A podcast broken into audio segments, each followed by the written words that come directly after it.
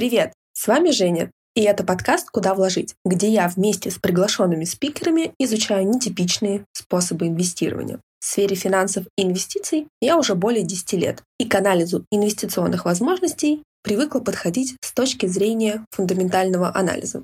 Строить финансовые модели, советоваться с экспертами в отрасли и только после этого принимать решения. Еще не так давно мой инвестиционный портфель состоял только из акций, облигаций и совсем небольших экспериментальных объемов криптовалют. Сейчас же количество инструментов в моем портфеле значительно увеличилось. И в большей степени благодаря этому подкасту. Здесь вместе с вами я узнаю новые инвестиционные возможности, стараясь оценить все их преимущества и риски и определить, стоит ли ввязываться в эту авантюру. В этом выпуске вы узнаете о еще одной стратегии – об инвестициях в зарубежную недвижимость премиум-класса. Стойте, стойте, не спешите переключаться с мыслью, что вам это еще недоступно. Как здесь часто бывает, мы рассмотрим нетривиальную реализацию этой стратегии, которая позволяет совмещать несовместимое, дорогую недвижимость и низкий порог входа. Приятного прослушивания!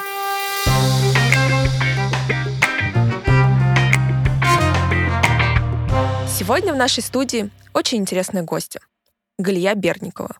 Галия является экспертом в области бизнеса, инвестиций и недвижимости. А еще она развивает очень интересный проект Birdneck Share, Инвестиционное направление в сфере шеринг-экономики, связанное с долевыми вложениями в недвижимость премиум-класса. Глия, привет!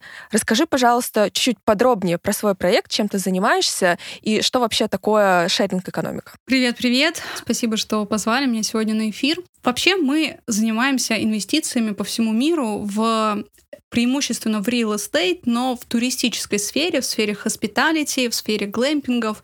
И Бёрнек — это инвестиционное агентство.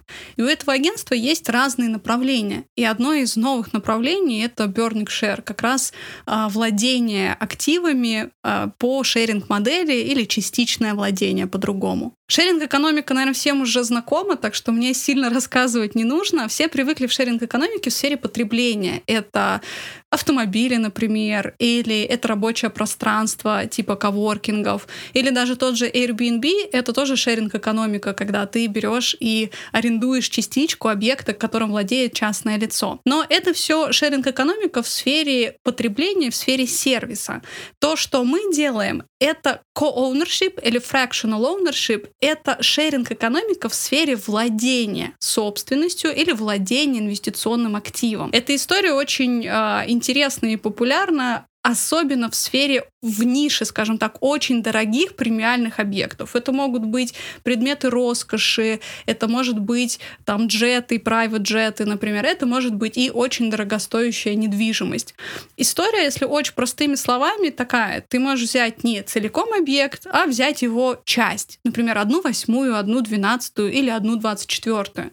И при этом у тебя возникают те же самые преимущества, как если бы ты владел целым объектом для тебя стоимость этой части, этого кусочка может расти, то есть ты можешь получать капитализацию, ты можешь жить в этом объекте и использовать его как второй дом или дом для путешествий, и ты можешь, например, получать с него доход как инвестиционный актив. То есть, э, по сути, это такой один из э, способов коллективных инвестиций, но с тем, что так как это в сфере недвижимости, то таким образом получается, что все инвесторы, которые участвуют э, в этой стратегии, да, можно ее так назвать, они являются и владельцами и имеют право распоряжаться, и при этом могут как э, заработать на приросте стоимости инвестиций, то есть стоимости вот этого объекта недвижимости, так и зарабатывать на э, том, что этот объект сдается. Я правильно понимаю эту историю? Да, в принципе, все так, так и есть. Хорошо, тогда можешь, пожалуйста, рассказать, как вообще пришла такая идея? Очень, на самом деле, интересный подход.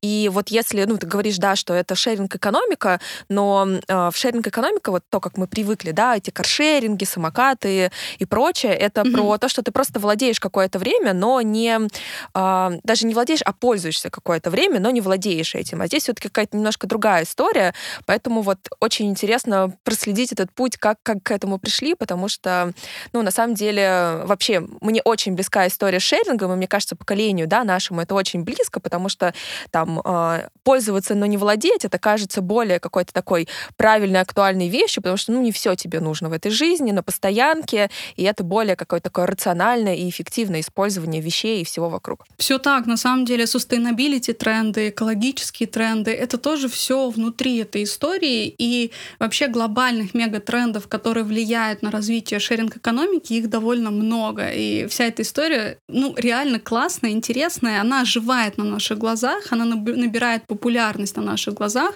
и я уверена, что там в течение двух-трех лет это будет супер привычный и понятный формат инвестирования. Сейчас в целом во многих регионах мира, во многих странах это уже не что-то такое а что это, а как это, а с чем это едят, да, это довольно понятный инструмент. В этом инструменте уже есть развивающиеся проекты и технологии. Многие из них выходят как стартапы и получают довольно серьезные инвестиции. Многие из них там самостоятельно фонды какие-то свои организуют. Но тем не менее это не что-то новое. Но у этого есть новое зерно, когда технологический процесс, юридические механики начинают догонять вот эту потребность. Это в целом немножечко еще про шеринг. А по поводу того, как пришла идея, на самом деле а, для меня это как будто пазл, который очень круто сложился. А, он состоит из нескольких частей. Во-первых, а, мы сейчас живем в Японии, но последние несколько лет мы прыгали просто по миру, как такие digital nomads, останавливались и жили довольно долгое время в разных странах в силу и наших рабочих потребностей, в силу и наших каких-то собственных желаний. Не знаю, поверишь или нет, нашей мечтой в этот весь период времени было свое классное рабочее место. Ну, такая, знаешь, мечта, которая может быть и непонятна людям, которые ну, много лет живут в одном месте, в одном доме, но это такая очень-очень сильная потребность тех людей, которые в силу своего образа жизни, лайфстайла, желаний или, может быть, рабочей истории должны много путешествовать. И вот этот дом, и рабочее место классное, его ничего, по сути, не может заменить. Ни один текущий инструмент, он на 100% не выполняет наши потребности. Например, это может быть э, самый крутой премиальный номер в отеле, но там нет кухни. То есть ты все время сталкиваешься с тем, что, ну, ну блин, я что, в ресторанах каждый день буду есть. Это может быть Airbnb какой-то прикольный, да, и зачастую это максимально близко к тому, что хочется, но там тоже есть свои минусы. Не всегда это как на фото, да, и это может быть, ну, не совсем какие-то понятные соседи, или не совсем понятная локация, или там плохая кровать. То есть качество в Airbnb, оно все равно может не дотягивать до того уровня, который ты хочешь. И вот на протяжении нескольких лет мы мечтали о том, чтобы у нас появилось рабочее место, но при этом понимали, что если по силу своей работы мы будем продолжать путешествовать, нам недостаточно одного рабочего места в одном, в одном месте. Да? Нам хочется дом везде, где мы бываем часто, везде, где нам очень нравится, а таких мест уже ну, несколько, несколько стран. И чтобы он был таким, как надо. И чтобы не надо было, знаешь, каждый раз думать, так, теперь нужно арендовать машину, теперь нужно купить что-то еще, чтобы в доме было нормально, там, я не знаю, от сковородок до какого-нибудь Wi-Fi роутера. А, и вот это первое первый момент, первый кусочек пазл, пазла, который был все время в голове. Мы захотели базы по всему миру, которые отвечали бы нашим потребностям в лайфстайле, в стиле жизни и в работе. Я на самом деле прям очень понимаю эту историю, потому что, ну и вообще, я думаю, многим такая знакомое состояние, когда ты там уезжаешь из страны, из места, где ты привык жить, работать, ходить, и оказываешься в чужом месте незнакомом, и хочется, ну вот как-то остепениться, что ли, что ли как-то осесть и найти вот то место, где тебе комфортно, и действительно многие с этим сталкиваются.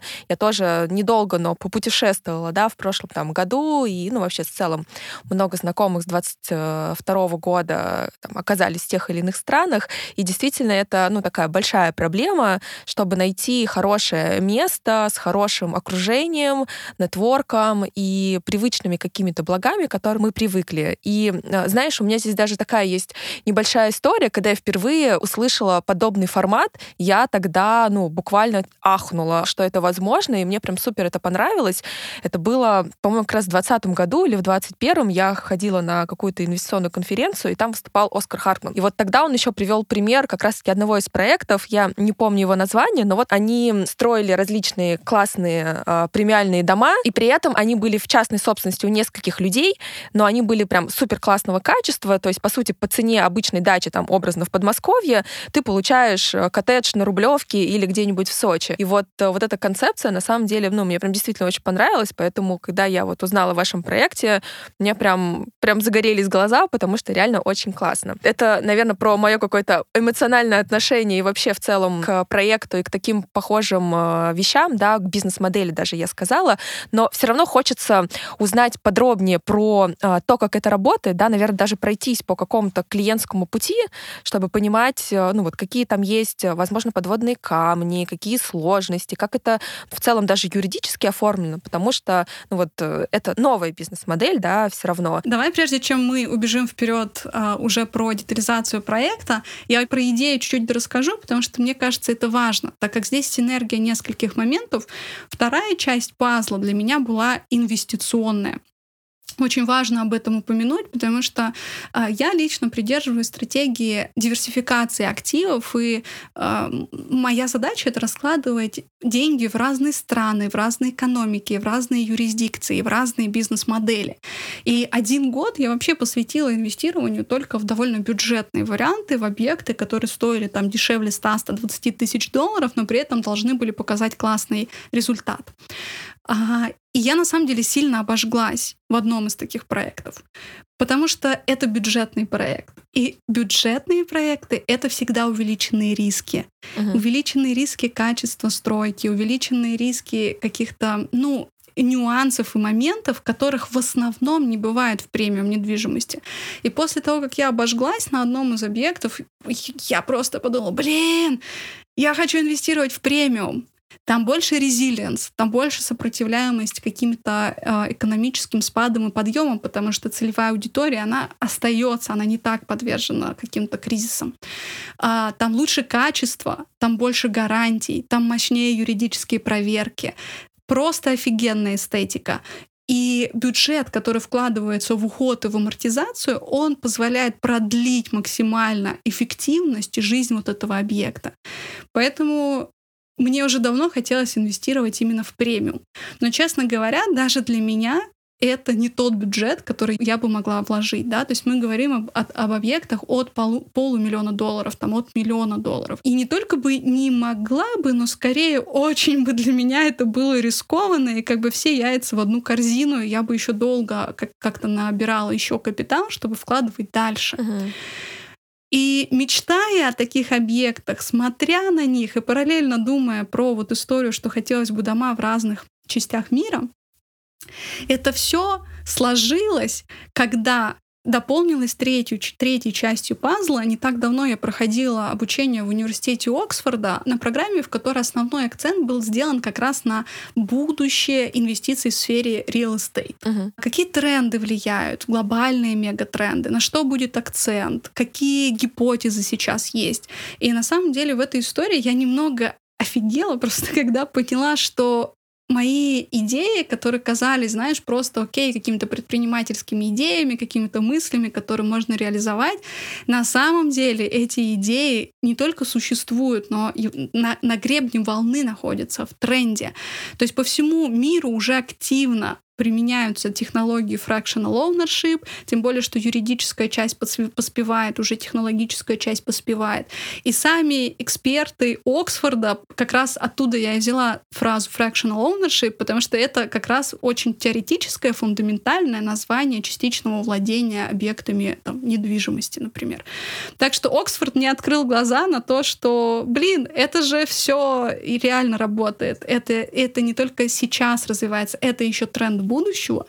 И об этом говорят лучшие мировые эксперты и весь пазл щелкнул, понимаешь? Вот этот вот лайфстайл, который хочется вести, и дома, которые хочется иметь по всему миру, инвестиционная история, и что это не просто какая-то идея из области фантастики, а это реальный инструмент, о котором говорят многие передовые, то есть те, те люди, которые прям на острие ниши находятся, на острие индустрии.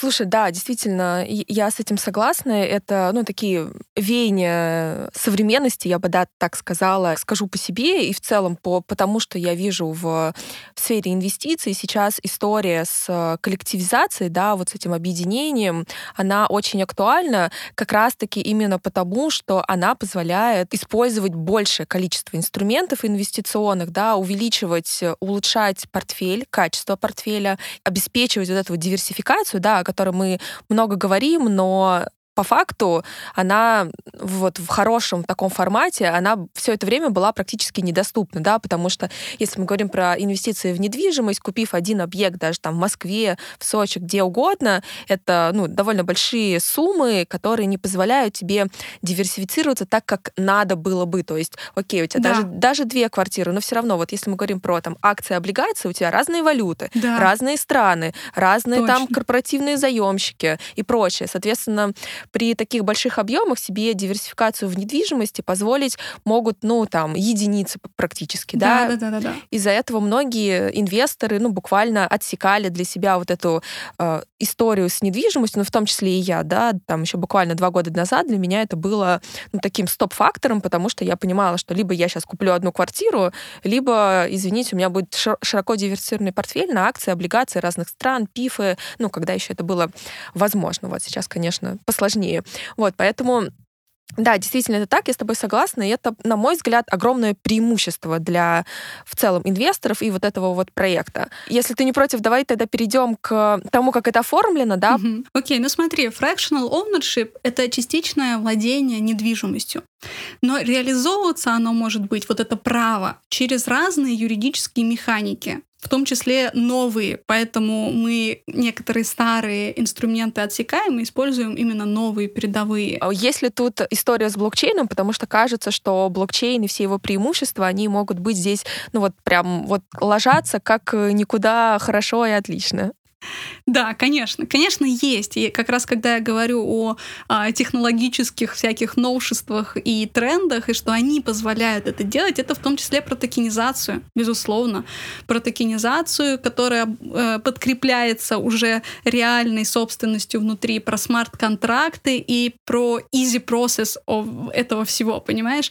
Когда не нужно там идти к нотариусу, когда не нужно о чем-то договариваться лично, когда все сделано по уму, просто и быстро. При этом есть там грамотные проверки на старте. И более того, есть страны, которые э, в юрисдикции которых уже есть возможность через токенизацию официально в реестр записываться. То есть, по сути, происходит токенизация, смарт-контракт, где бы ты ни находился, раз проходишь там процедуру, подписываешься, покупаешь, все окей, а тут же где-то, знаешь, в Испании, в городке нотариус вносит это все в свою толстую книжку о том, что эта часть действительно принадлежит тебе.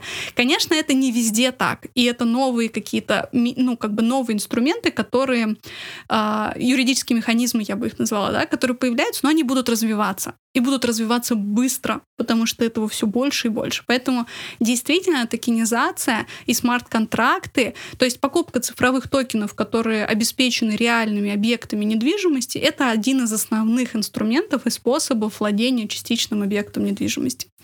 Второй способ — это через оператора пространства. А, по сути, это ООО, то есть юрлицо, а, который выступает владельцем актива, а каждый а, совладелец имеет, например, акции этого юрлица, которые обеспечены недвижимостью и подтверждают владение частью объекта. Такой вариант возможен. И еще, например, лисхолд, то есть долгосрочная аренда. Uh-huh. Например, лисхолд очень понятный инструмент для э, коммерческой недвижимости. То есть очень мало операторов пространств, ну типа там что я подразумеваю, да, под операторами пространства? Те, кто, может быть, даже не владеют недвижимостью, но при этом ее грамотно используют, да, например, WeWork, да, в coworking spaces.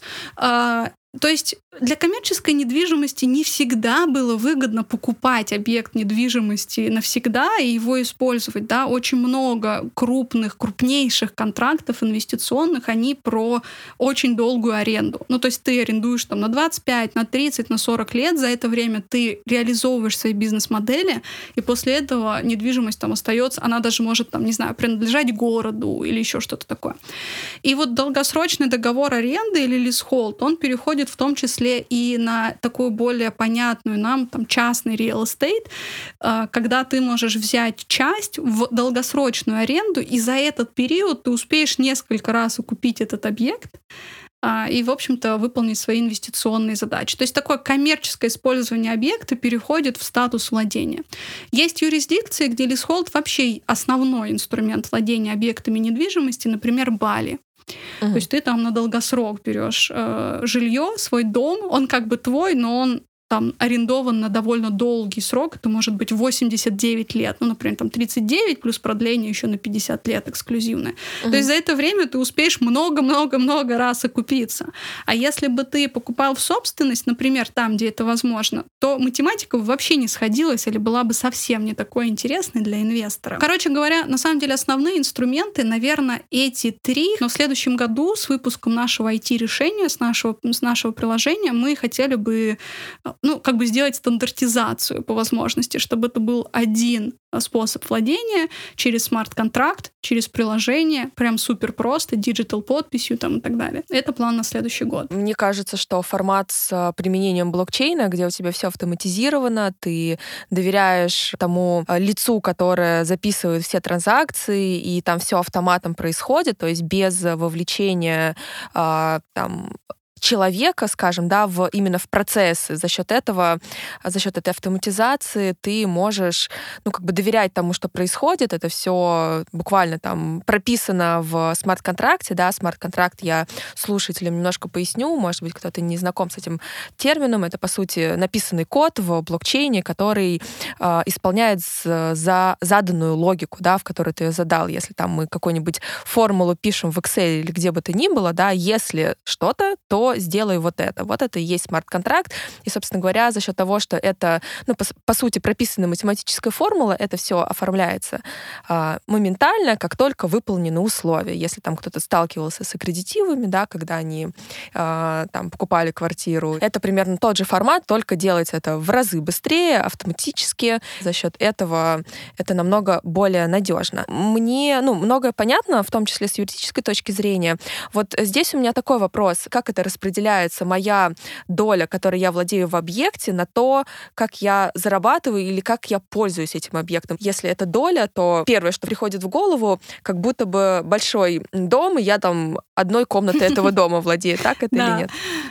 Супер, я поняла. Вот то, что ты говоришь про одной комнатой владею в доме, это скорее такой каливинг, когда мы строим один дом, и каждый там владеет комнаткой, и у нас общая кухня. Сто, собственно, тоже развивающийся инструмент, но это скорее инструмент совместного пользования, а мы тут говорим о совместном владении. Угу. И ты правильно задаешься вопросом, а как это действительно реализовано? Самый простой инструмент реализовывать это в днях. Угу. Поэтому мы приравниваем долю к дням. То есть у нас есть разные доли, которые подразумевают под собой, например, 15 дней, 30 дней или 60 дней. Это в год. Это в год, угу. да. И самое простое, наверное, для понимания представить себе, что никого кроме тебя нет, и у тебя есть 30 дней владения, например, и все. По идее, каждому инвестору вообще не важно, что делают другие инвестора. Останавливаются они, не останавливаются, как и когда они пользуются этим объектом, полностью ли они используют или нет. Потому что я тут же понимаю, что есть такой вопрос, а если все инвесторы остановятся, да, и будут жить в объекте, то когда он будет генерировать доход? Но история в том, что вот есть твои 30 дней, и никто на них не имеет никакого права, кроме тебя. И ты ими распоряжаешься. И именно эти 30 дней, они генерят либо твой доход, либо mm-hmm. ты можешь остановиться на эти 30 дней. То есть вот они полностью в твоем распоряжении. Если какие-то сезональности, да, то есть летом и зимой у тебя повышенный спрос, а весной и осенью он пониженный. А если у нас все владеют одним и тем же объектом просто по времени, и вот у меня времени, время, скажем, выпало на там э, какой-нибудь март невыгодный, то как, как это решается? Супер, тоже классный вопрос, его часто задают. Смотри, тебе ничего не выпадает ты mm. управляешь календарем. То есть у нас будет приложение, которое мы сейчас разрабатываем, оно выйдет как раз вот весной 2024 года, первая версия. А, и в рамках этого приложения ты, во-первых, все видишь про свой объект, какой у тебя объект, какая доля, сколько у тебя таких долей, на какое количество дней. И внутри этого объекта, когда ты заходишь, ты можешь видеть его календарь, календарь занятости. И ты, как в принципе, если бы это был твой персональный Airbnb или персональный букинг, можешь сам выбрать те дни, когда ты хочешь остановиться в объекте, исходя из свободных дней. Угу. А, у тебя есть возможность сильно заранее это делать, и чем больше у тебя доли, тем больше у тебя преимуществ вот в этом заранее. Угу. То есть э, больше возможность наперед бронировать, то есть тебе, чем больше ты доли владеешь, тем, скажем так, больше у тебя открытых дней наперед. Угу ты можешь выбирать и, соответственно, бронировать в календаре. Дальше запрос идет, ну, передается в сам объект, потому что объект может находиться в, всегда находится, когда инвесторы не останавливаются, в инвестиционном пуле, например, отеля или гостиничного туристического комплекса какого-то. Mm. Подтверждает, что да, одни свободны, все, они бронируются за тобой. При этом есть еще дополнительные страховочные инструменты, которые мы сделали. Например, мы в целом не заходим особо-то в объекты, у которых которых очень высокая сезонность. Угу. То есть мы заходим в те объекты и в те страны, которые интересны, ну, практически круглогодично. И кто-то может назвать сезоном там зиму, а кто-то может назвать сезоном там лето, поэтому не угадаешь, кому когда хочется остановиться. Второй момент, мы также и в договоре указываем некое ограничение в случае пиковости и сезонности. Угу. То есть если все таки объект показывает высокую пиковость, высокую сезонность какой-то период времени, в этот период будет ограничение ограничения на продолжительность остановки в uh-huh. этом объекте, ну то есть на продолжительность проживания. А по поводу дохода и что кому-то достался там марта, кому-то январь, тут тоже очень классная, прикольнейшая подушка безопасности. Мы считаем средний доход дня за год. Mm-hmm. И получается, что в какие-то, какой-то момент это может быть 1000 долларов в сутки, а какой-то момент 200 долларов в сутки. Но так как мы берем среднюю погоду и распределяем между инвесторами в соответствии с тем, сколько дней они не останавливались, Соответственно, все сами могут спокойно распоряжаться этими днями, как хотят, и имеют абсолютно среднюю доходность дня. Никто никак не принижен в этой истории mm-hmm. или не имеет какого-то приоритета. Более того, практически во всех объектах у нас забронированы 5 дней новогодних праздников так, чтобы их не могли бронировать инвесторы, и они были в арендном пуле, потому угу. что эти дни могут принести самый высокий доход, самый высокий просто доход за сутки. Поэтому все сделано с пользой для всех, с полным таким равноправием, комфортом, и вообще, что не надо ни о чем заботиться, да, такой carefree. Классный момент про новогодний, то, что это единый пул, который делится, потому что вот, ну, у меня сразу такой вопрос, а если там что-то кому-то повезет больше, какие-то другие месяца, э, это здорово. Вот ты говоришь, что это распределяется на год, то есть вы считаете среднее за год. Получается, правильно ли я понимаю, что здесь инвестор свой вот этот вот э, доход от сдачи в аренду получает там раз в год или с какой-то периодичностью для инвестора получение вот этого денежного потока происходит? Да, на старте мы планируем, чтобы это было раз в год, угу. потому что у тебя есть год для того, чтобы ты забронировал, когда ты хочешь остановиться.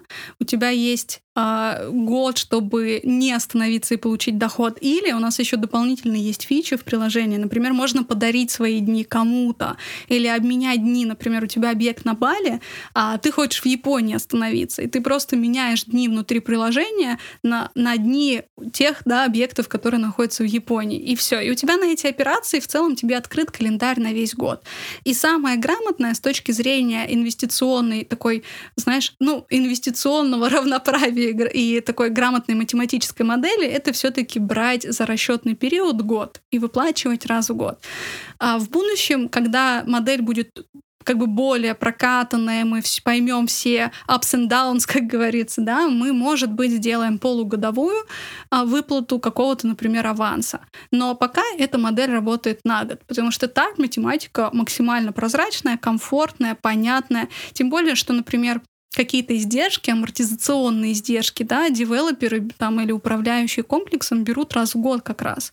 И все это легче всего подводить раз в год. Здесь, э, мне кажется, время узнать о том, от каких сумм можно входить в подобные э, стратегию, да, сколько у вас там минимальное количество дней, вообще какой, какая такая гранулярность по количеству дней, да, там 15, 30, я не знаю, может быть, 365 дней. Про порядок входа довольно стандартизированные части владения, да, вот куски ownership. В основном это 15 дней, 30 дней, ну или дальше ты можешь это сколько угодно а, мультиплицировать, то есть это может быть 60 дней, 120 дней, ну и, собственно, до целого объекта. Угу. Но минимально это 15 дней. Какой минимальный порог входа? Смотри, ну на текущий момент, не знаю, когда выйдет подкаст, но на текущий момент у нас порог входа 8 тысяч долларов. Это минимальный пакет в Перу. Угу. А, например, на Бали это где-то 20, наверное, 3 тысячи долларов. На Бали это очень потрясающий объект с панорамным видом на океан, с совершенно нереальной эстетикой у одного из очень мощных девелоперов и в крутом, очень крутом районе. Тогда у меня, наверное, последний вопрос. Это про то, как выходить из этой стратегии, да, насколько э, стратегия в целом ликвидна и, собственно, что нужно сделать инвестору и через какой период времени для того, чтобы он мог э, закончить э, и там выйти и зафиксировать свою доходность? А, смотри, ну в целом на шкале ликвидности мы должны понимать, что недвижимость относится к неликвидным активам. Да, угу. а, в принципе, к одним из самых неликвидных активов, поэтому ее нужно брать в портфель, не подразумевая, что ты можешь вытащить деньги всегда, когда тебе будет нужно, вот быстро. То есть это среднесрочные или долгосрочные стратегии мы поставили даже такой специально такую планочку в три года, прежде чем можно будет продать долю, угу. с несколькими мыслями э, в голове. Да? Во-первых, мы думаем, что за 2-3 года эта тема очень сильно раскачается, станет гораздо более известной и понятной, и у этого появится свой рынок интересный, возможно, даже свои какие-то маркетплейсы или что-то такое. Но тем не менее, появится понимание востребованности этой истории, особенно в премиальных объектах. И сделки с продажей будет совершать гораздо легче. Второй момент. Мы за эти три года сами планируем построить свое комьюнити. То есть мы прогнозируем, что за три года как минимум 200-300 инвесторов уже будут внутри системы. Это те инвесторы, которые привыкли пользоваться объектами вот именно в такой системе, которые регулярно делают диверсификацию своего портфеля. И понятно, что первые объекты, которые были, ну, им не достались, да, ну, например, в Перу или какой-то интересный на Бали. Угу. И если через 3-4 года года инвестор захочет продать свой, то многие, возможно, будут захотеть ухватиться за тот объект, который они не получили. Ну и просто, знаешь, уже 300 человек, которые в теме понимают, а, для которых это нормальный инструмент, это нормальная аудитория для того, чтобы продавать это внутри комьюнити. То есть даже если на рынке это будет сложно сделать, ну, относительно сложно. Ну и потом я думаю, что рынок сам будет развиваться. Мы же понимаем, что стоимость объектов все больше и больше, а купить их все тяжелее и тяжелее тяжелее, там земли прикольной все меньше и меньше. Поэтому я думаю, что скорость продажи частичного владения и полного владения сравняются примерно. Uh-huh. Ну, то есть примерно столько же усилий нужно будет, чтобы продать премиум объект за миллион долларов целиком. И это долго. То есть это долго, понимаешь? Есть же куча порталов с премиум недвижкой, которые там годами стоят объекты. Может быть, будет легче продать часть, понимаешь? Чем целый объект за миллион долларов. Угу. А, ну, время покажет. Я надеюсь, что это будет так. Будет интересно посмотреть. Ну, мое такое мнение, что глядя на то, как движется история с э, шеринг-экономикой, как все это развивается, как действительно растут цены на недвижимость, особенно премиальные объекты, то а, в целом это такое а, валидная, валидная гипотеза о том, что действительно а, вот такие вот маленькие доли, они будут как минимум такие же ликвидные, как и целые объекты, возможно даже более ликвидные за счет своей меньшей стоимости. Возможно, Галия, у тебя есть еще что-то, что бы ты хотела сказать, но я тебя об этом не спросила. Знаешь, я бы хотела чуть-чуть сказать о том, для кого эта история может подойти. Угу. Мне кажется, мы думали, да, про это тоже поговорить, а, потому что мне кажется, сценариев владения таким объектом довольно много, и подходит эта история многим разным типам инвесторов. Вот, например, крупный инвестор да, который, ну, не хочет плюс-минус прям сильно разбираться, ну, в какой-то истории, да, но у него есть а, бюджет на один премиальный объект, например, в Дубае. Да, миллион долларов, например. Угу. А, мне кажется, для диверсификации и снижения рисков, в, мне кажется, в 10 раз, вот такой инвестор мог бы вложить в 10 объектов по всему миру, классных, премиальных, в которых можно останавливаться, а не просто в Дубай обед, чтобы его на долгосрок кто-то сдавал, да. И это сильное снижение рисков, ну реально. Мне кажется, это прям классная стратегия. То есть я бы сказала очень внимательно подумать тем, кто хочет один очень дорогостоящий объект купить в одной юрисдикции, в одной локации. И в обратную сторону для предпринимателей, uh-huh. которым нужно все-таки задуматься о том, чтобы выстраивать свой капитал шаг за шагом, и у которых нет вот этого первого первоначального большого капитала, но есть регулярный понятный доход. И у нас, ну по секрету тебе скажу, у нас для предпринимателей есть даже свой такой план рассрочки, где не нужно первоначально начального капитала. Угу. Ну, еще прикольно просто для тех, кто хочет попробовать заграничную недвижимость или вообще недвижимость с небольшой суммой входа, это тоже классно. Ну и для путешественников. Вот если есть любимое место, где хочется останавливаться или где вы уже останавливаетесь, вот каждый год вы уже туда приезжаете, уже тратите 2, 3, 4 тысячи долларов на то, чтобы там, ну, там полмесяца, месяц прожить, потому что хочется классного места, да. Но каждый раз эти деньги уходят не вам, кому-то, по-моему, круче, если эти деньги будут уходить себе в свой собственный объект, и при этом место будет родным, крутым, полностью организованным, и еще, не знаю, с любимыми серфами или байком, или машиной прямо в гараже. Согласна. Я, наверное, себя отнесу к двум последним категориям. Это инвестор, которому очень интересно поучаствовать в загородной недвижимости, но с текущим там уровнем капитала я всегда понимала, что это, ну, как бы мне пока еще недоступно. А этот инструмент кажется мне прям идеальным. Я посмотрела с учетом еще, что там в марте я планирую посетить Бали. Мне кажется, это прекрасная возможность для того, чтобы в том числе и попробовать, да, вот эти вот объекты. Ну и в целом, как путешественник тоже мне это очень сильно импонирует. И еще что мне нравится в этой стратегии, это то, что есть гибкость. Ты можешь быть и инвестором, а можешь удовлетворять свои какие-то потребности и при этом все равно приращивать свой капитал. То есть, ну вот у меня часто есть такая дилемма, либо там потратить деньги на себя, либо заинвестировать в какой-то проект. Чаще всего э, хочется и то, и другое, но не получается все вместе, а здесь это такой инструмент, когда ты и заинвестировал, но вот появилось у тебя желание желание себя порадовать. Поехал, отдохнул в прекрасном месте, и при этом, э, как бы, ну, ты уже э, за это, как сказать, не то чтобы заплатил, а проинвестировал, и просто, ну, конкретно в этот момент просто чуть поменьше доходности получишь, что тоже в целом ок, потому что э, эта доходность... И сэкономишь. Да, сэкономишь. Не потратишь эти большие деньги на проживание, ты как бы их уже себе, знаешь, отложил на вот это свой объект. Ну да, кстати, действительно так. Но еще плюс параллельно у тебя а, растет объект недвижимости, все-таки, ну, как бы, как минимум, недвижимость растет на уровень инфляции, да, можно, можно делать такое валидное довольно э, предположение. Мне кажется, что э, в целом э, во всем мире примерно так оно и работает, это логично. Много зайцев ты одновременно убиваешь, но э, при этом, да, все равно э, надо понимать, что это это недвижимость, в которой э, ликвидность не самая высокая, но это, ну, в целом связано с любой недвижимостью, да, если мы не говорим, конечно, там про какие-нибудь флиппинговые стратегии и прочие краткосрочные, связанные с инвестициями в недвижимость, но в целом недвижимость это больше про долгосрок, про э, чуть меньшую ликвидность, но при этом э, возможность совмещать э, как владение, так и возможность э, зарабатывать на этом. И что еще мне нравится, да, о чем мы не поговорили, но в целом как бы это кажется понятным, это то, что данные объекты, ну вообще в целом инвестиции в загородную недвижимость, они дают вам валютную экспозицию, что в наших реалиях очень актуально, потому что там даже уже, мне кажется, скоро и держать доллары на брокерском счете будет, мягко говоря, небезопасно, уже небезопасно, но это может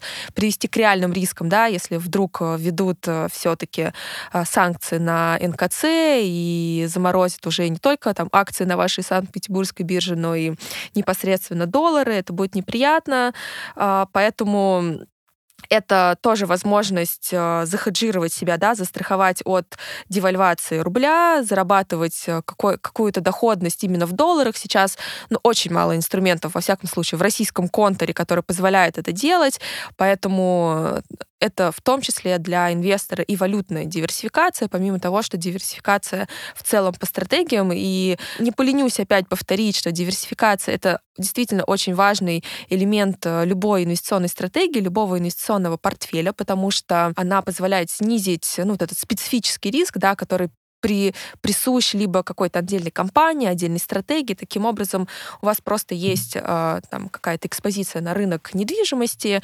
и вы не переживаете о том, что там какой-то конкретно ваш объект или что-то еще будет недостаточно использоваться или что-то с ним произойдет. Как раз-таки элементы диверсификации это позволяют реализовать. Собственно говоря, контакты и вообще всю полезную информацию, о которой мы сегодня здесь рассказывали, я выложу в нашем телеграм-канале и в описании выпуска. Не забывайте, пожалуйста, ставить нам 5 звезд и оставлять отзывы. Вам не сложно, а нам чертовски приятно. Всем спасибо и пока-пока. Жень, спасибо, что пригласила. Было приятно пообщаться. Ребята, всем пока-пока.